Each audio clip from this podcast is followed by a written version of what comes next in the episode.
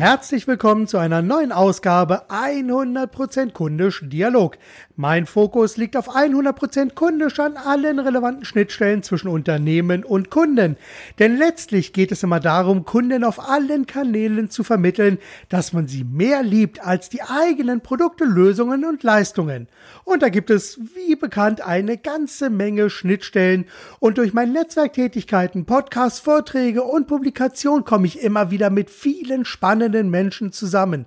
Und heute habe ich wieder einen tollen Gesprächspartner, nämlich Elke Antwerpen, Autorin des Buches Coaching für Kopfmenschen. Ja, und was soll ich sagen? Fisch oder Fleisch, Weißwein oder Rotwein, Barfuß oder Lackschuh, Kopf oder Bauch? Schauen wir mal, das sind einige Fragen, auf die Elke Antwerpen sicherlich auch die passenden Antworten hat. Schauen wir mal. Ja, Frau Antwerpen, sind Sie da? Ich bin absolut da, Herr Perlmichel. Wunderbar, wunderbar, super. Dann steigen wir direkt ein mit einer Frage, die ich allen meinen Interviewpartnern immer zuerst stelle. Ah, stellen Sie sich bitte einmal ganz kurz vor und beantworten Sie die Frage, wer sind Sie, was machen Sie und was haben andere Menschen davon, dass es Sie gibt? Ja, das sind ja schon mal ganz bedeutende Fragen. Dann äh, versuche ich die auch mal so kurz abzuarbeiten. Also mein Name, wie Sie schon sagten, ist Elke Antwerpen. Ich bin der Coach für den starken Auftritt und die Entwicklerin der TWOS oder beziehungsweise der To Win on Strengths Methode mit dem fünfstufigen TWOS Masterplan. Und ja, falls sich da jemand fragt, was das ist, dabei handelt es sich um ein stärkenbasiertes Coaching-Konzept zur Entwicklung emotionaler und sozialer Kompetenzen. Und was die Kunden davon haben, was sie meinen, das ist, äh, naja, also ich habe mich spezialisiert darauf, kognitive Menschen dort abzuholen, wo sie sich befinden. Und das ist meistens im Kopf. Mhm. Ähm, und über Wege, die ihren Stärken entsprechen, äh, in, in die Bereiche zu führen, wo sie ihre Herausforderungen haben. Ja, ich hoffe, das, das war jetzt kurz ja. und prägnant genug. Perfekt. Das ist im Grunde auch genau der Punkt, der mich sofort angesprochen hat, weil als ich gelesen habe, äh, Coaching für Kopfmenschen, das ist also wirklich sehr, sehr spannend, weil äh, viele meiner Kunden, das sind auch Kopfmenschen. Also ich schreibe ja verkaufsstarke Texte für Unternehmen und Unternehmer und viele davon sind absolute Kopfmenschen. Und äh, die haben dann so das kreative Gespür, das fehlt dann so. Und da ich selbst ein sehr strukturierter Arbeiter bin und es mir sehr gut gelingt, in diese Denkwelt mich hineinzuversetzen, ist es also wirklich sehr, sehr spannend. Hat mich extrem angesprochen, wirklich gerade Coaching für Kopfmenschen. Das finde ich wirklich richtig klasse. Und gab es da so bei Ihnen so einen gewissen Aha-Moment, wo Sie gesagt haben, Mensch, das ist genau die Richtung, wo ich hin will. Das ist mein Knall Knackpunkt? Ähm, ja, sagen wir mal so, es ist gelebtes Leben. Also ich sage immer, dass jeder Coach das Klientel anzieht, was es oder bekommt, was es verdient. Und da ich mich ja auf die Entwicklung emotionaler und sozialer Kompetenzen spezialisiert habe, ähm, kommen Führungskräfte, Spezialisten, ne, also zu mhm. mir, die genau da ihre Herausforderungen haben. Und der Titel ähm, besagt ja nichts anderes, also spricht genau dieses Klientel an. Und äh, das Buch geht im Grunde darüber, wie man dann über die eigenen Stärken schon auch zur Verbesserung und ähm, zum Erwerb äh, sozialer Kompetenzen kommt. Mhm. Da gehen wir gleich noch äh, etwas näher drauf ein.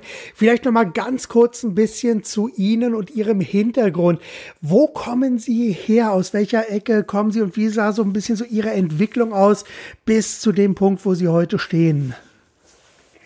Naja, also um den Rahmen nicht zu sprengen, mit sechs abgeschlossenen Ausbildungen einschließlich eines Studiums aufs Lehramt, ähm, lässt sich diese Frage nicht auf eine einzige Tätigkeit herunterbrechen. Mhm. Gehen Sie mal davon aus, dass alle Berufe, die ich ähm, erlernt und auch ausgeübt habe, äh, mit Menschen und Entwicklung zu tun hatten ähm, und vor allem auch dem Bestreben, die starken Seiten zu entdecken und zu fördern. Also ich habe äh, also jeweils drei Berufe, also sind so zwei Stränge, geisteswissenschaftlich ähm, und, und, und psychologisch äh, sind drei mhm. Berufe, mhm. die ich da erlernt habe. Ähm, und das andere war künstlerisch äh, handwerklich. Und alle diese ähm, haben tatsächlich äh, den Menschen im Fokus gehabt. Mhm. Ähm, ja, jetzt weiß ich gar nicht, wie, wie weit ich da einsteigen soll oder ob das reicht. Ich möchte Sie ja jetzt auch nicht hier mit meiner Vita ähm, ähm über, überladen. Ja, das, das geht schon, das, das, das passt schon. Aber gab es vielleicht auf Ihrem Weg wirklich so, so den, den, den, ja, wie soll ich sagen, so den, wie gesagt, so diesen Aha-Moment? Gab es da so etwas? Also ich würde jetzt nicht sagen, dass es einen einzelnen großen Moment gab, wo sich alles in meinem Leben änderte, aber, aber sehr viele kleine. Es gab immer Gründe, warum ich mich beruflich weiterentwickelt habe. Mhm. Ich habe mich beruflich verändert und zwar immer aus einer Hinzu-Energie heraus, Motivation heraus und nie von weg von. Also mhm. ich habe nicht was anderes, weil ich das doof fand oder weil ich da nicht erfolgreich genug war oder oder, sondern weil ich immer ähm, ja im Grunde meinem inneren Kompass da gefolgt bin. Mhm. War das so eine gewisse ja kreative ja, kreative Unzufriedenheit, einfach was Neues entdecken, weiter gucken, was geht noch, welche Bausteine gibt es da noch, die man noch mit hinzufügen kann? Ist das so eher die Richtung? Ja, es, es, geht eher in die Richtung, dass ich ähm, ja in der Hinsicht auch ein typischer Zwilling bin. Und Zwillingen sagt man ja nach, dass sie viele Interessen und Neigungen haben und die unter einen Hut zu bringen, mhm. ist natürlich schwer. Ähm, und ich habe es einfach in der Hinsicht verwirklicht, dass ich alle meine Hobbys äh, zum Beruf gemacht habe. Also da war ich ja. ganz konsequent. Gab es so bei ihrer ganzen Karriere und bei ihrer ganzen Entwicklung auch mal so, so, so einen Tiefpunkt oder so einen Knick, wo Sie gesagt haben, Mensch, das war jetzt der komplett falsche Weg? Und wenn ja, haben Sie daraus auch was gelernt? Also ich, ich müsste jetzt wirklich, wirklich nachdenken, ob in meiner Karriere oder in meiner Laufbahn als Coach so ein richtiger Tiefpunkt war. Also ich bin nie Insolvenz gegangen, ne? Ich mhm. habe nie äh, Schwierigkeiten. Aber tatsächlich als Autorin, äh, das ist ja noch gar nicht so lange her, das Buch ist ja. gerade erst erschienen, als mal wieder die Struktur ähm, umgestellt und einzelne Passagen ersetzt werden mussten, war ich wirklich ja. so weit, das Manuskript aus dem Fenster zu werfen. Und zwar buchstäblich, samt Computer. oh. und, ja, und dann habe ich aber Gott sei Dank meinen Telefonjoker. Mhm. Ähm, gezogen und habe eine Freundin angerufen und die konnte mich dann wirklich äh, in letzter Minute davon abhalten und äh, dass, dass ich dann äh, das nicht getan habe, sondern ähm, einfach ähm, konsequent dann auch das, äh, das Projekt zu Ende geführt habe. Mhm, okay, ja, wunderbar. Ja, ich sag mal, das ist so, dass das dann immer wieder Wünsche dann auch vom Verlag sicherlich herangetragen werden, äh, wo man dann auch ein bisschen drauf eingehen sollte. Also das ist schon eine gewisse Herausforderung. Denn das Ganze soll ja, ja am Ende auch gut werden. Mitte, Achso, Entschuldigung.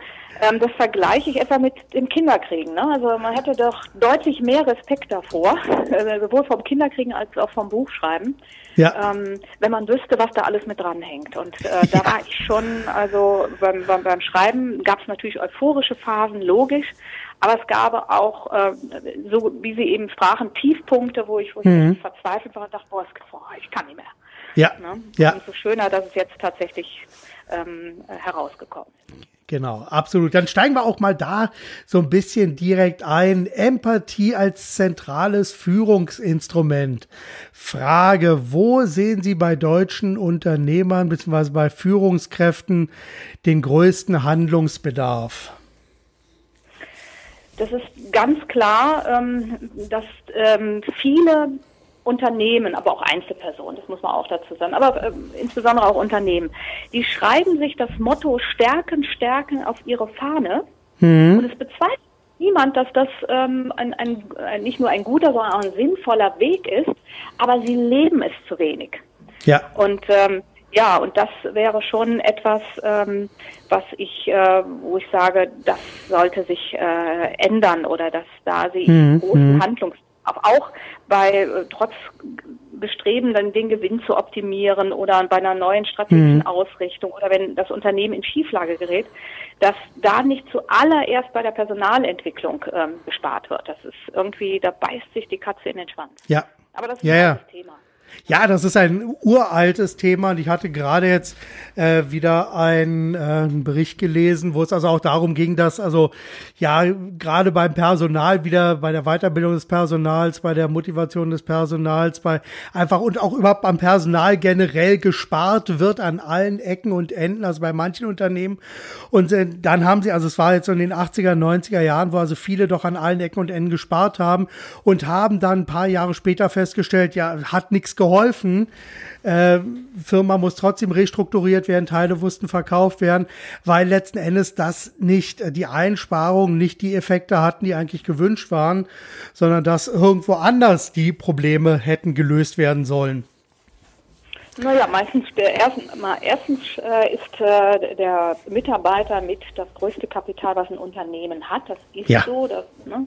Und das Zweite ist, meistens stinkt auch der, der Fisch vom Kopf her. Das sagt man ja auch nicht oh, ja. Äh, umsonst.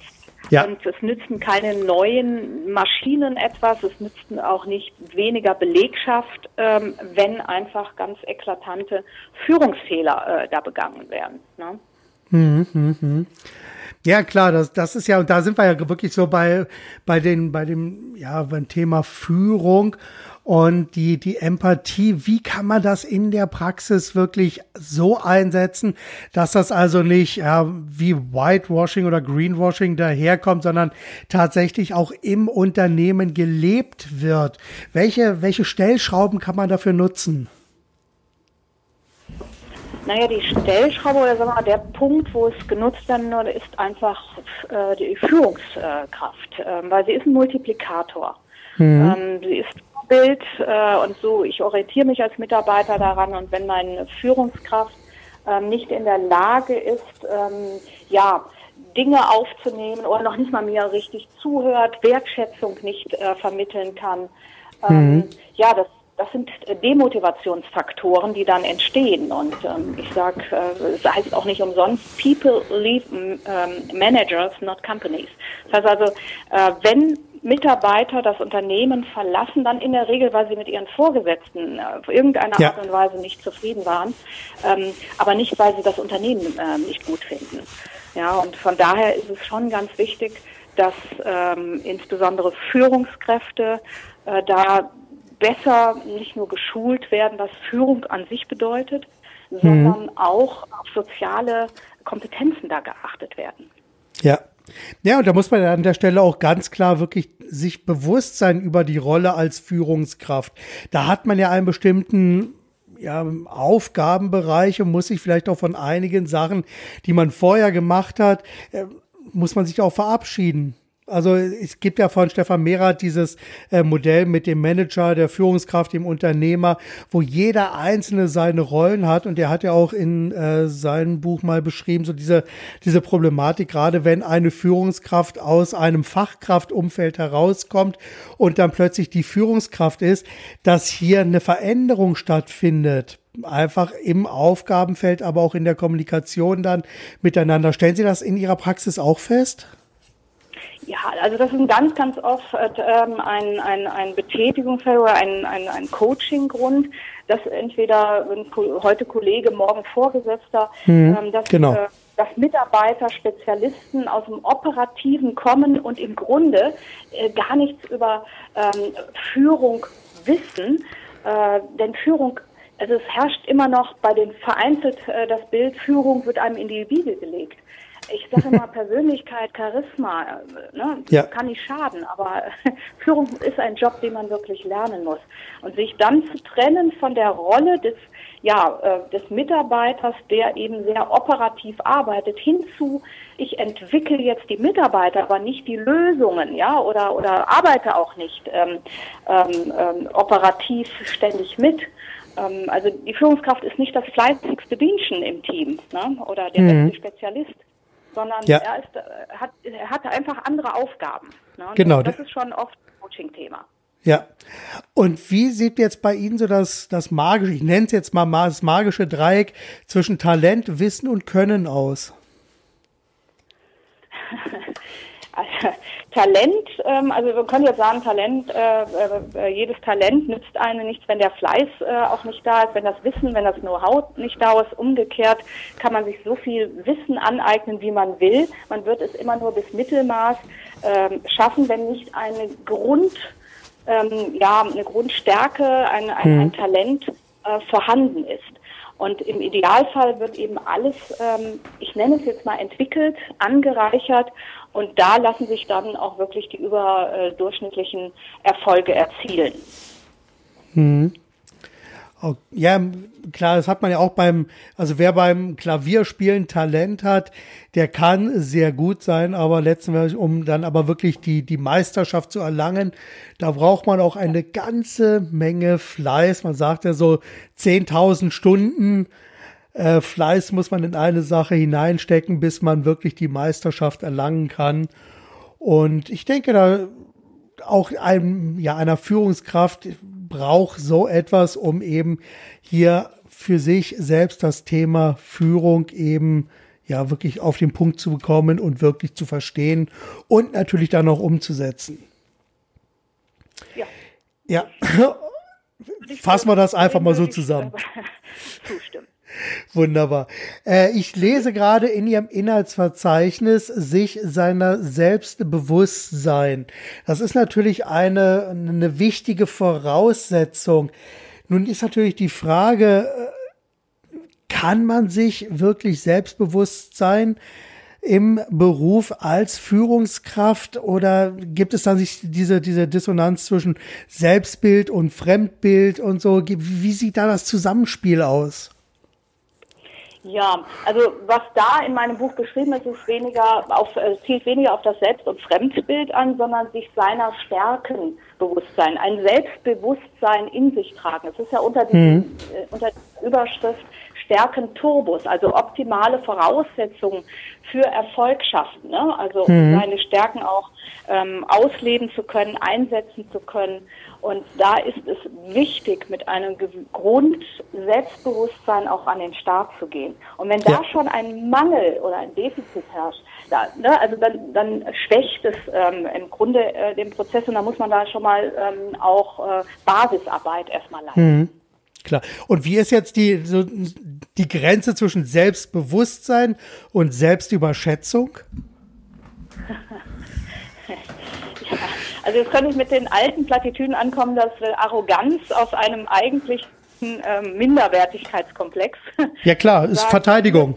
Ähm, ja, ich, äh, wir sind einfach eine Kultur, wo ein großes oder gutes Selbstbewusstsein sehr stark schon gefährdet oder dass man da sehr stark gefährdet ist, schon als überheblich oder arrogant äh, ähm, nach außen hin zu, zu wirken. Ähm, Sie haben aber nach Selbstüberschätzung äh, gefragt. Hm, also das ist, glaube ich, individuell. Wo fängt es an zu kippen? Also ich glaube, wenn mhm. jemand nicht mehr wirklich sich selbst hinterfragt, wenn mhm. er leichtsinnig wird, ja, also es gibt ja einen Unterschied zwischen Mut und Leichtsinn. Ja. Ähm, wenn er einfach auch ohne dass die Voraussetzungen, die fachlichen Voraussetzungen, ne, also irgendwelche Voraussetzungen, wenn er sich ähm, Herausforderungen stellt, die er dann faktisch oder realistisch eigentlich gar nicht ähm, bewältigen kann, dann würde ich sagen, dann sind wir in dem Bereich der Selbstüberschätzung. Mhm. Äh, Sie haben auch in dem Buch so einen Bereich, wo es dann um den Stärkenkiller geht. Und ich denke, das ist ja so auch genauso der, der Grenzbereich, wo man dann einfach auch sich selbst gegenüber so ja, gewisse ja, Kritik dann eben auch erlauben muss, um sich eben auch zu hinterfragen. Und es gibt ja so, also Walt Disney, dem wird ja äh, nachgesagt, er hätte drei Büroräume gehabt. Einmal den Büroraum Raum des Träumers, ein Büroraum des Kritikers und ein Büroraum des äh, absoluten rational denkenden Unternehmers, um eben seine Projekte aus drei verschiedenen Sichtweisen heraus ja zu bewerten, auf den Prüfstand zu stellen und ein bisschen auch damit zu spielen. Äh, und jetzt lese ich hier Stärkenkiller. Wie, wie sehen Sie das so eingeordnet? Welche Stärkenkiller gibt es und wie bewirken oder welche, welche Auswirkungen haben die am Ende? Also die letzte Frage, die beantworte ich äh, direkt vorneweg, weil das ist die leichteste. Alle Stärkenkiller, ne, das, das ist der Name Programm, die schwächen ähm, die Schwächen ein. Und ähm, also es gibt etliche, ich habe ich hab in meinem Buch da mal so ein paar benannt, das vorneweg ähm, ist der innere Kritiker, der einem mhm. immer selber, wo wir selber sagen, wir sind nicht gut genug, wir, wir bremsen uns, ähm, wir kritisieren uns, wir, wir schieben uns äh, Schuld zu. Ähm, und so weiter und so fort. Und aus dieser Haltung heraus kann man natürlich auch nicht sich optimal ähm, entfalten. Das Gleiche sind moralische Urteile, die über uns gefällt werden. Man darf das nicht, man macht das mhm. nicht. Also solche äh, Geschichten, aber auch Vergleiche mit anderen. Ja. Das äh, kann tatsächlich äh, förderlich sein, ja, das so in, in so einem Wettbewerb, dass man das Beste aus sich herausholt. Es kann, der Schuss kann aber genauso gut nach hinten losgehen, denn wenn Sie andauernd zu hören bekommen, beispielsweise, aber dein Bruder, der hat immer, ne, der, der hat ja. gute Noten mit nach Hause gebracht und und und das geht dann auf Dauer auch auf das Selbstbewusstsein. Also ja. so gibt es verschiedene ähm, ähm, Stärkenkiller, äh, vor denen man sich so ein bisschen äh, schützen muss, um wirklich in seiner Energie zu bleiben. Hm. Ich meine, letzten Endes geht das ja so in Richtung auch den eigenen moralischen Kompass bezüglich seiner eigenen zentralen Regeln, Werten, Prinzipien und Glaubenssätze, die einem sozusagen ein solides Fundament geben, um Entscheidungen zu treffen, um einfach zu gucken, wo stehe ich, wo will ich hin, was setze ich wie um, wofür stehe ich letzten Endes. Das, darauf fußt natürlich dann auch so dieses ja, Selbstbewusstsein. Äh, aber auf der anderen Seite finde ich das natürlich dann auch sehr, sehr spannend, weil Deshalb hatte ich ja vorhin das angesprochen mit der Selbstüberschätzung, weil ich glaube, dass hier die Grenze teilweise sehr, sehr fließend ist, weil wenn ich immer nur selber äh, mich mit mir selbst beschäftige, dann entsteht so ein selbstbezogener Kreislauf, wo man dann irgendwann äh, ja sich selbst in Anführungszeichen für den Größten hält und dann äh, die Entscheidungen äh, nur noch nach dem eigenen Dünken dann trifft. Und dann fehlt so ein bisschen natürlich der Vergleich. Also jetzt mit dem Bruder, das ist eine Sache, das kann sehr schädlich sein.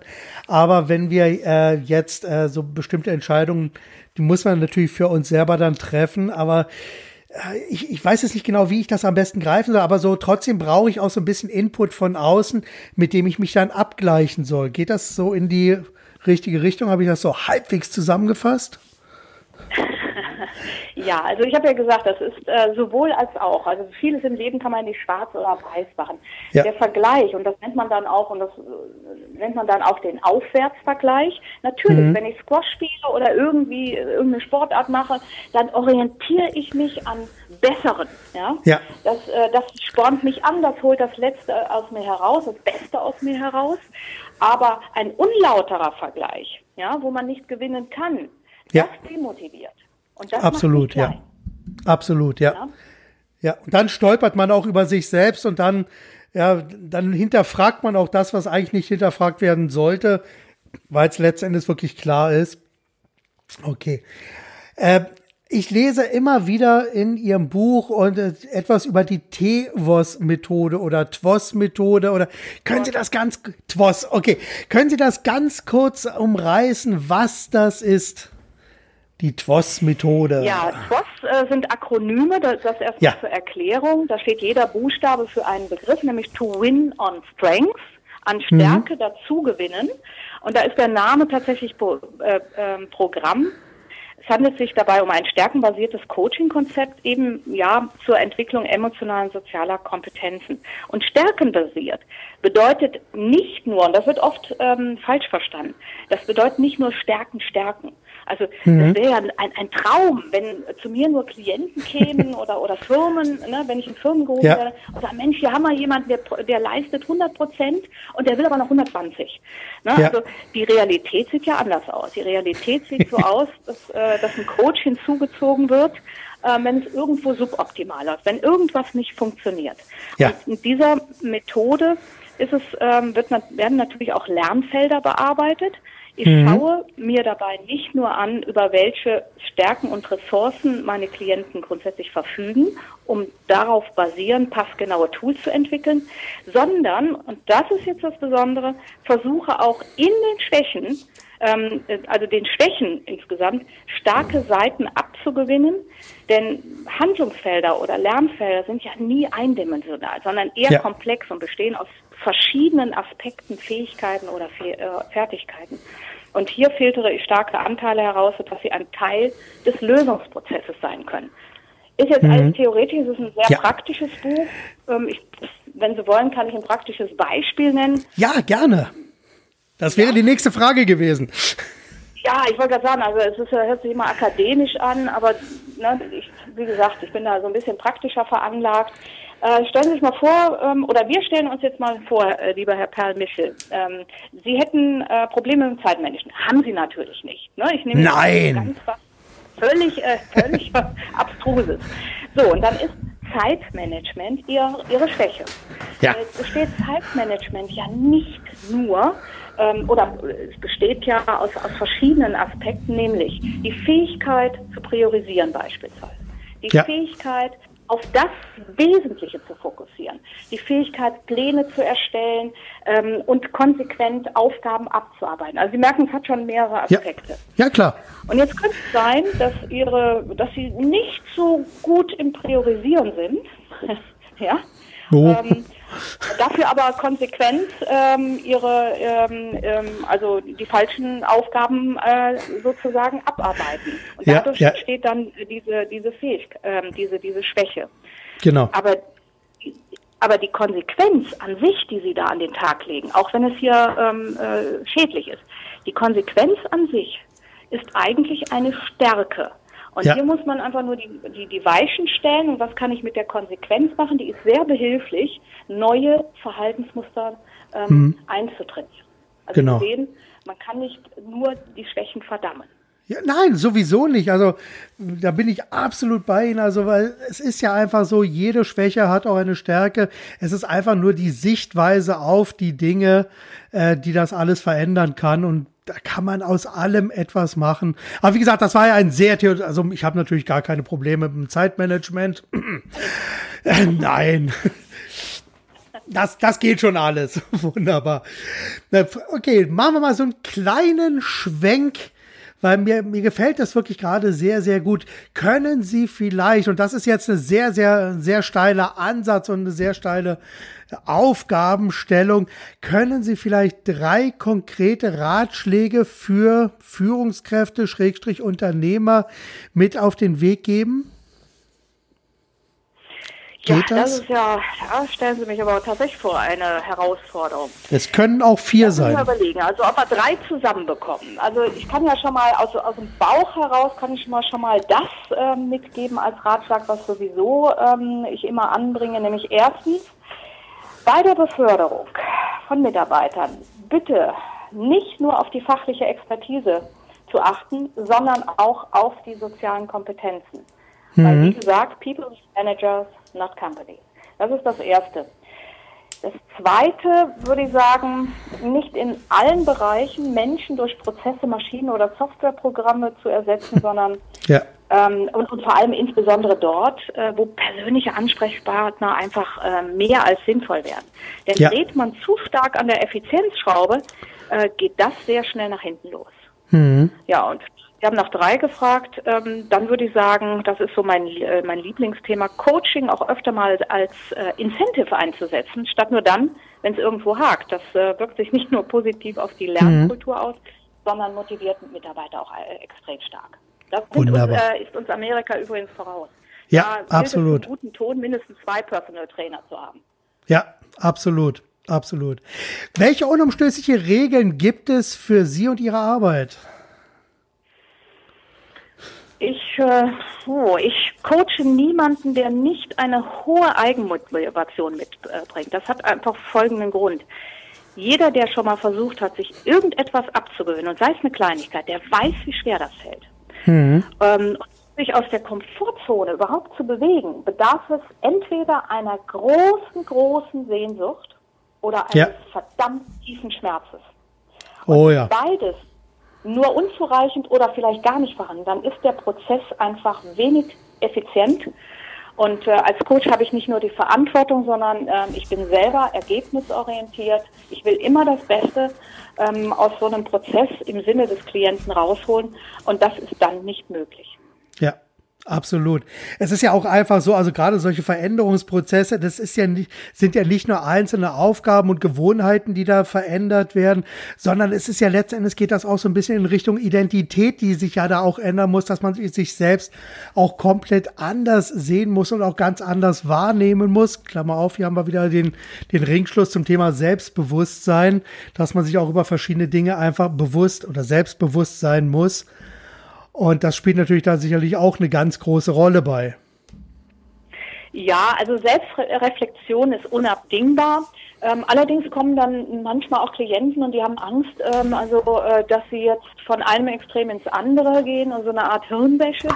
Mhm, mhm. das, das äh, passiert natürlich nicht äh, und schon gar nicht gegen den Willen äh, des Klienten. Also Coaching ähm, oder anders gesagt, aus, beispielsweise aus einem unempathischen Menschen macht man auch durch den besten Coaching-Prozess keinen Empathen schlechthin.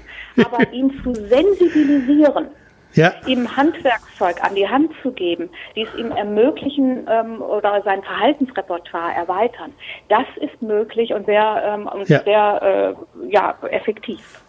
Ja, absolut. Jetzt eine Frage, die stelle ich auch jedem meiner äh, Interviewpartner und heute bin ich sehr gespannt, wie Sie darauf antworten. Lieber fehlerhaft gestartet oder perfekt? Ja, lieber fehlerhaft gestartet oder perfekt gezögert? Oh, das, das, ist, das ist relativ ähm, leicht. Äh, ich würde immer eher fehlerhaft starten, denn das A und O ist die Umsetzung. Der perfekte Plan in der Tasche nützt überhaupt nichts, wenn er nicht umgesetzt wird. Also ja. lieber mal fehlerhaft starten und nachkorrigieren, ja. als perfekt verzögern und äh, quasi nicht aus dem Pushen kommen. Und nichts tun, genau. Okay. Was macht Ihnen bei Ihrer Arbeit ganz besonders Spaß?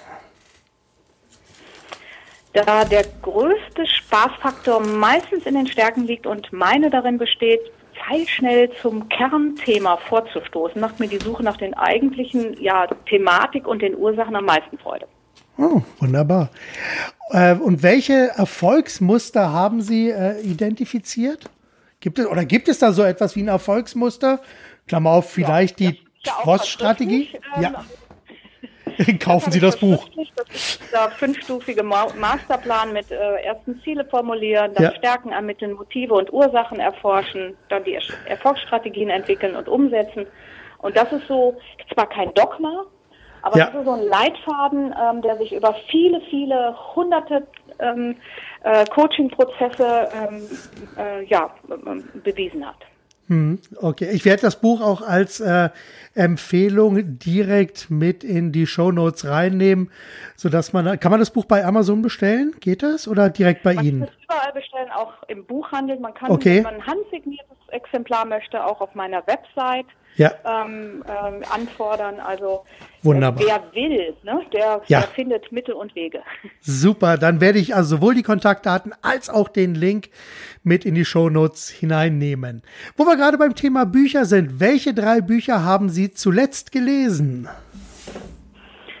Oh, in den zwei Jahren, in denen ich jetzt an meinem Buch geschrieben habe, blieb relativ wenig Gelegenheit, ähm, was anderes zu lesen als oder zu wälzen, muss man ja fast sagen, als Fachliteratur. Prinzipiell höre ich aber gerne ähm, Hörbücher mhm. und dann vom Psychothriller, also so Sebastian Fitzek, Andreas Gruber und so weiter. Ja. Okay. ganz anderes äh, Genre, ja. es auch mit Psychologie zu tun hat. Ja, wunderbar. Haben Sie ein Lieblingszitat? Entweder ein eigenes oder ein Zitat von einer berühmten Persönlichkeit. Also ich kann mit beidem aufwarten. Meinen Seminarteilnehmern ähm, sage ich immer, um Himmels Willen, ähm, nehmen Sie sich nichts vor, entscheiden Sie sich. Ne? Fällen Sie eine Entscheidung. Es hat einfach den Hintergrund, dass Vorhaben zu 80 Prozent nicht umgesetzt werden, Entscheidungen aber schon. Ja. Das ist das eine. Und ähm, als berühmtes Zitat ähm, äh, verwende ich sehr gern äh, ein, ein, paar Worte von äh, dem Philosophen Friedrich Nietzsche, ähm, der da sagte, zielst du zum Mond und verfehlst ihn, landest du noch immer irgendwo zwischen den Sternen. Und das finde ich sehr, sehr schön. Was steckt dahinter? Man soll sich ambitionierte Ziele setzen, denn wenn man die nicht erreicht, ähm, ja. ist man aber letztendlich immer noch weitergekommen, als wenn man realistische Ziele setzt. Ja, absolut. Was tun Sie regelmäßig für Ihre persönliche Weiterbildung? Ähm, also ich lasse mich natürlich äh, ähm, regelmäßig supervidieren, dann ähm, schreibe ich nicht nur, sondern ich lese auch Fachbücher und äh, Fachartikel und ich besuche Seminare. Zuletzt, ähm, jetzt vor ein paar Monaten, habe ich in, in der Schweiz bei ähm, Friedrich Glasel, den Entwickler der neuen ähm, Eskalationsstufen, ein Seminar besucht. Und äh, ja, also so, so halte ich mich dann auch, ähm, auch weiter offen ähm, äh, für neue Ansätze. Mhm. Wunderbar. Aus welchem Fehler haben Sie am meisten gelernt? Idealerweise lernt man ja aus allen Fehlern. Realistisch ja. betrachtet meist aus denen, die am meisten schmerzen. Das ist ähm, normal. Ja, ne, das, das, ist so. Also ich habe ja, ich ja 20 Jahre Fernsehen gemacht. Und mhm. da, da, erinnere ich mich auch tatsächlich jetzt an, an etwas. Da habe ich als, äh, als, als, als Kamerafrau einen Auftrag trotz hohen Fiebers durchgezogen. Ich wollte unbedingt Bundesliga drehen. Mhm. Und ähm, habe dann ähm, nach Jahren endlich mal einen Auftrag in dieser Richtung bekommen. Also sonst habe ich immer Shows oder Dokumentationen und was weiß ich gedreht, aber jetzt endlich ähm, äh, Bundesliga. Und ausgerechnet dann bin ich krank geworden, habe es durchgezogen, habe natürlich nicht die Leistung bringen können, mhm. ähm, die, die jetzt Standard äh, bei mir ist. Ja, und daraus, äh, da war ich dann, quasi war der kleine C auch schnell wieder draußen. Und das äh, habe ich mir dann tatsächlich auch gemerkt, trete nie an, wenn du nicht voll in deiner Energie äh, stehst. Ja. Okay. Was wollten Sie schon immer mal machen und ist dann doch auf der langen Bank gelandet? Also auf der langen Bank, ähm, also was ich immer schon machen wollte, also ich gehöre tatsächlich zu den, zu den Menschen, die ihre Träume und Visionen realisieren und zuletzt eben habe ich mit dem Buch mir einen Lebenstraum verwirklicht. Mhm. Ähm, dann entwickle ich einfach neue ähm, Träume, Projekte, Visionen, was auch immer, aber ähm, ich, schiebe nichts auf die lange Bank. Mhm. Okay. Sind Sie eher ein strukturierter, systematischer oder ein impulsiv chaotischer Arbeiter?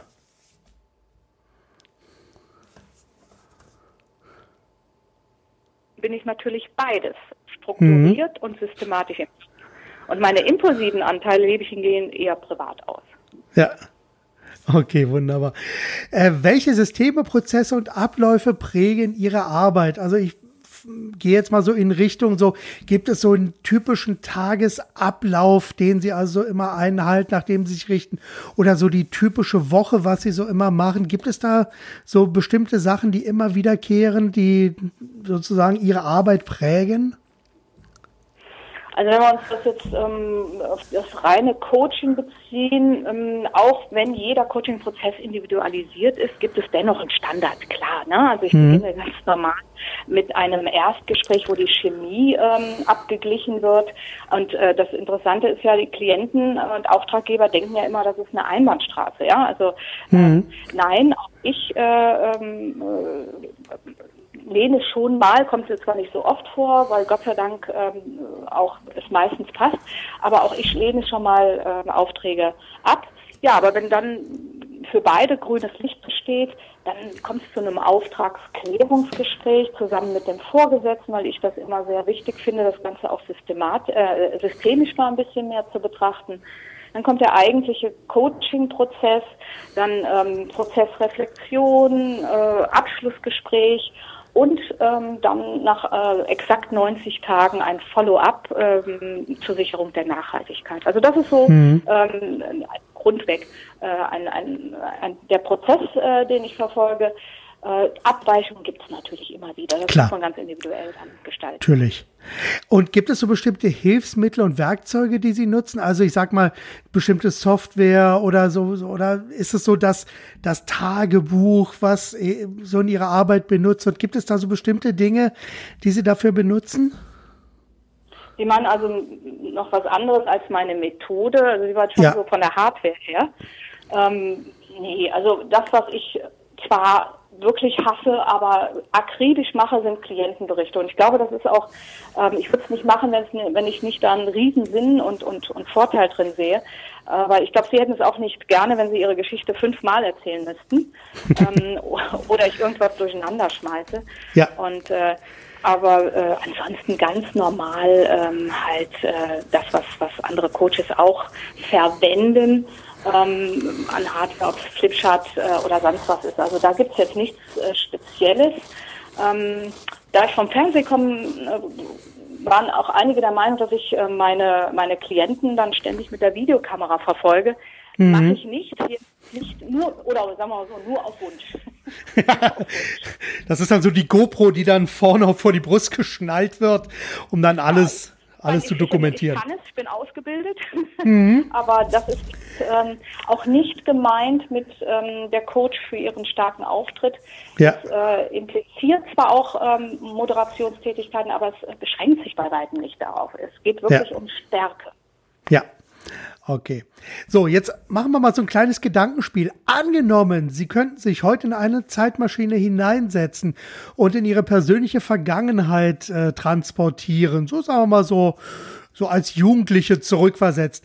Welche drei Ratschläge würden Sie sich selbst Ihrem jüngeren Ich geben? Welche drei Ratschläge?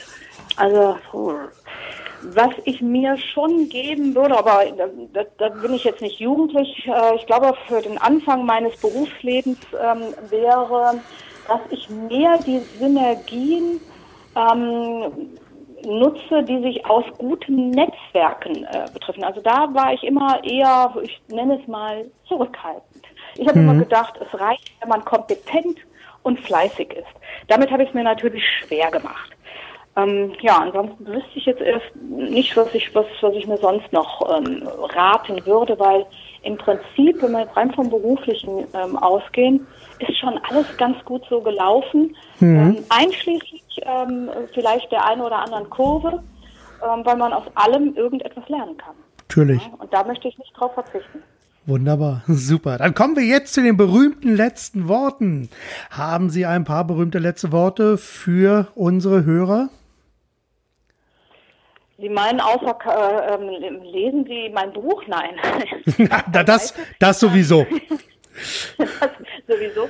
Ähm, ja, nein, also das wäre schon das, was ich eben angesprochen habe, was ich auch wirklich immer zum Schluss sage.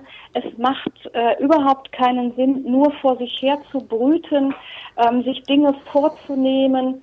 Ähm, kommen Sie wirklich äh, in die Bewegung es ist auch keine Schande, sich da professionell unterstützen zu lassen. Manchmal braucht man den, wirklich den äh, Anstupser und ähm, ja, warum nicht dann partizipieren äh, von, von Know-how von denen, die ähm, halt sich, Dinge, sich professionell da ähm, mit auseinandersetzen. Ähm, ja, Hauptsache, sie kommen wirklich in Bewegung. Ja, Bewegung ist gut, Bewegung macht frisch und Bewegung hilft dann auch am Ende Kopfmenschen weiter, um den eigenen Masterplan für die persönlichen Stärken und Erfolge zu schmieden. Ja, vielen lieben Dank, Elke Antwerpen, für dieses Gespräch. Es hat mir wirklich sehr viel Spaß gemacht und ich denke, dass auch für die Hörer hier ein paar Impulse mit dabei sind. Vielen, vielen lieben Dank. Ich habe zu danken und äh, ja, hat mir viel Spaß gemacht und wünsche Ihnen alles Gute. Wunderbar. So, dann kommt jetzt die Musik und es geht los.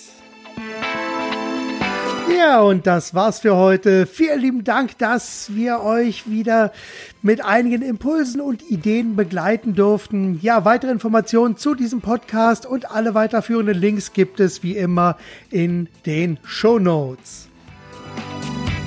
Und zum Schluss habe ich natürlich wie immer eine kleine Bitte. Bitte empfehlt diesen Podcast weiter, damit auch andere Menschen von den Inhalten profitieren.